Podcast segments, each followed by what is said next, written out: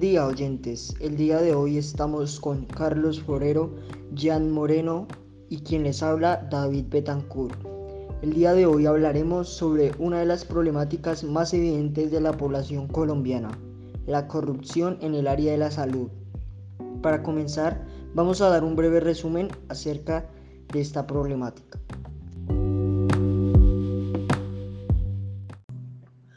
La salud en Colombia presenta una evaluación negativa debido a varias situaciones, entre las cuales algunos merecen unos breves comentarios.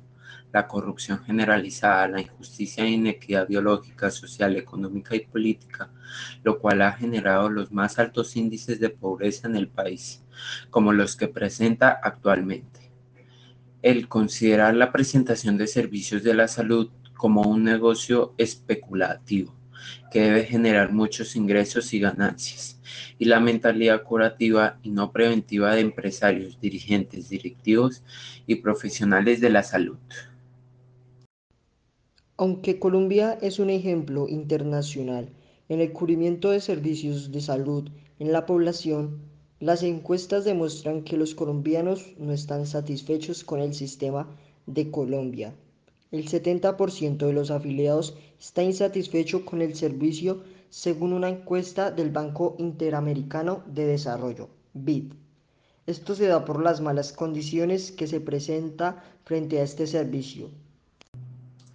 Pero primero que todo debemos hablar de cómo empezó a surgir todo. El origen de este comienza aproximadamente desde la Constitución del 91, ya que empieza a darse una transformación a los recursos de los subsidios y se establecen como agentes nuevos a los que conocemos como EPS, empresas promotora de la salud, cuya función es articular la gran cantidad de recursos que existen en el sistema con las necesidades que tiene cada afiliado en los últimos años. El sistema se ha empeñado con una crisis evidencial de las múltiples quejas de los usuarios por la precaria atención en la asignación de citas en la entrega de medicamentos y en la lentitud en las autorizaciones de tratamientos médicos. Además de esto, se dice que el principal factor que afecta la calidad de la salud es la corrupción por parte de los mandatarios de las EPS, ya que ellos solo están interesados en lo económico y la vida de las personas pasa a un segundo plano. Esto se puede ver en casos como el de la sacada de una cita médica, el cual por lo general tiene muchos días de espera, también en casos de medicamentos en los que en ocasiones aumentan sus precios o son escasos. Y por último, un sistema de salud pésimo por falta de gente con experiencia y máquinas de buena calidad para obtener mejores resultados. Todo esto también sea por la indecencia que el Estado pone frente a esto. Además, las causas de estas dificultades son las principales causas de las falencias que presenta hoy el sistema de salud colombiano se dieron porque el país entró en el año 94 en una crisis política cuando se denunció que el gobierno fue financiado con recursos del cartel de Cali y las ayudas norteamericanas, que servían para muchas cosas, no solo para el tema militar, no llegaron. El país entró en una recesión y desindustrialización porque los inversores perdieron la confianza, Luego, en el año 99 se nos presenta una crisis hipotecaria y el país entró en recesión nuevamente. El empleo se destruyó y no se pudo cumplir con las metas de crecimiento económico que iba a traer más creación de empleo. Sumando a eso, había que cumplir con la obligación de una salud para todos, propuesta en la constitución política. Luego apareció otro ingrediente adicional que no estaba en el panorama y fueron los servicios no post unos servicios que estaban por fuera del plan de beneficio. Todo esto trajo consigo las falencias que aún siguen viviendo en el sistema de salud. La acción de tutela es la primera medida que tienen los pacientes de cáncer para lograr una atención en la EPS. Esto no debería ser así, algo que es realmente preocupante, puesto que el cáncer es una de las enfermedades con una tasa de mortalidad muy alta, equivaliendo esta al 25% donde se especifica que alrededor de 33.000 personas mueren de cáncer a cada año en Colombia.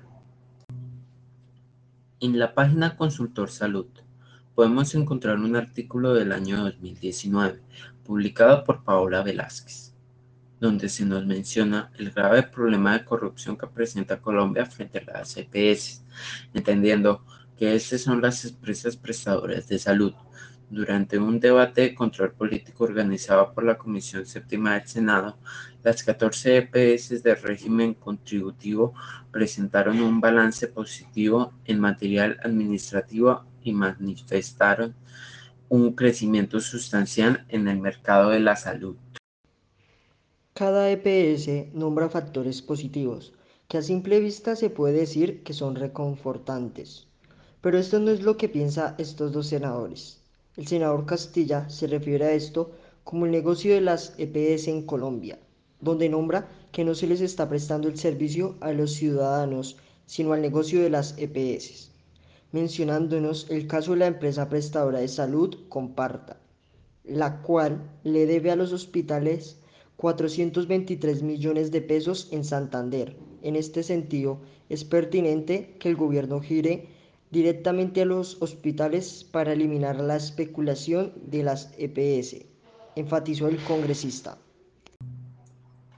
Por su parte, el senador José Ritter López manifestó, aquí se le está mintiendo al país por parte de las EPS, quienes se prestan una situación favorable con los miles de afiliados, aunque la realidad es otra y el servicio actualmente sea precario. Por lo tanto, Pedimos a la superintendencia para que saque del mercado aquellas empresas de salud que no estén cumpliendo con un buen servicio al ciudadano.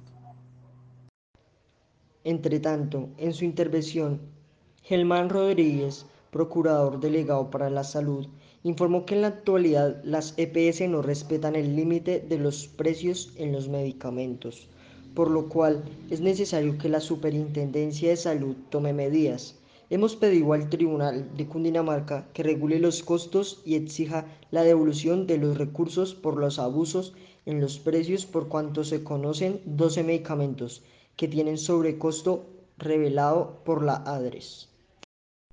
Una posible solución a este gran problema es que desde el Ministerio de Salud se le implementen sanciones a aquellas empresas que no brinden un servicio digno para la comunidad. Por otra parte, también sería favorable que el gobierno trate de brindar más ayudas económicas para la comunidad en general, específicamente para la clase baja y media, las cuales son las que más se ven afectadas por este problema, tratando de hacer un seguimiento de qué es lo que se hace con el dinero brindado.